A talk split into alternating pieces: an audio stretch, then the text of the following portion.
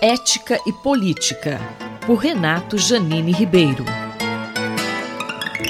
O presidente Bolsonaro disse que multar empresa por discriminação salarial torna quase impossível mulher conseguir emprego.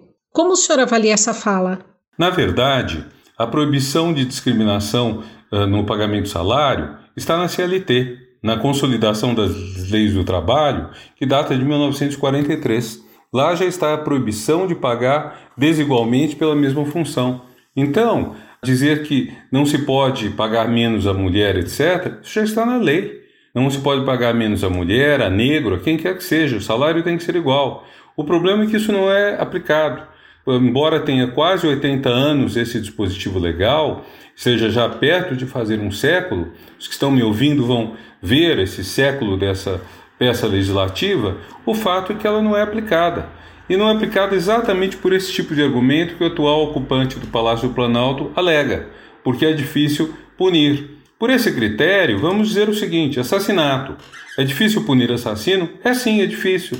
Você tem que fazer uma apuração, tem que ter uma polícia qualificada, que saiba é, pesquisar uh, cientificamente para encontrar provas do assassinato. Você tem que ter promotor, juiz, tribunal, tudo que funcione. Precisa ter gente qualificada para fazer, garantir ampla defesa e também punição. E, no entanto, no Brasil, o número de criminosos que é punido é relativamente pequeno. Então, por analogia, nós vamos tirar do Código Penal a proibição de matar, porque há assassinos que escapam livres, ou vamos manter no Código Penal e dizer vamos qualificar o sistema policial de justiça para que sejam punidos. A mesma coisa vale para tudo que é injusto.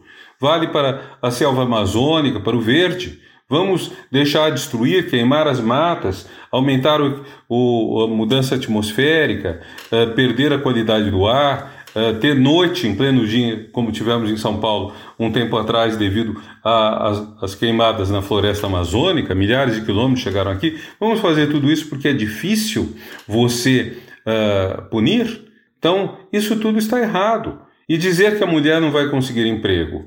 Ora, as mulheres estão se qualificando cada vez mais. As mulheres estão uh, se tornando cada vez mais numerosas no ensino superior. Peguem dois países totalmente diferentes, Irã e Portugal. Portugal, uma democracia, Irã, um país de forte preconceito contra a mulher. No entanto, há mais estudantes universitárias mulheres no Irã do que homens. Mais mulheres estudando na universidade em Portugal do que homens. E essa é uma tendência mundial. As mulheres começam, às vezes, pelos trabalhos mais modestos, menos bem pagos, mas vão subindo, vão subindo. E justamente o fato de fazerem mais curso superior, se qualificarem mais, vai virar a mesa. Daqui a um tempo, nós vamos ter uma mão de obra feminina possivelmente mais qualificada que a masculina. O ideal, claro, é que todo mundo seja igualmente qualificado, sem distinção de gênero, de etnia, de nada. Mas é claro que a tese do presidente é uma tese arcaica, retrógrada, de alguém que não, não se adapta ao século XXI, não se adapta ao mundo moderno e não se adapta ao período iniciado com a Revolução Francesa e a Americana e democracia. O que a igualdade salarial entre gêneros pode dizer sobre um país? A igualdade de direitos, no caso, a igualdade salarial entre homem e mulher, o que ela diz? Diz que um país é um país civilizado, diz que um país tem valores, que um país tem ética.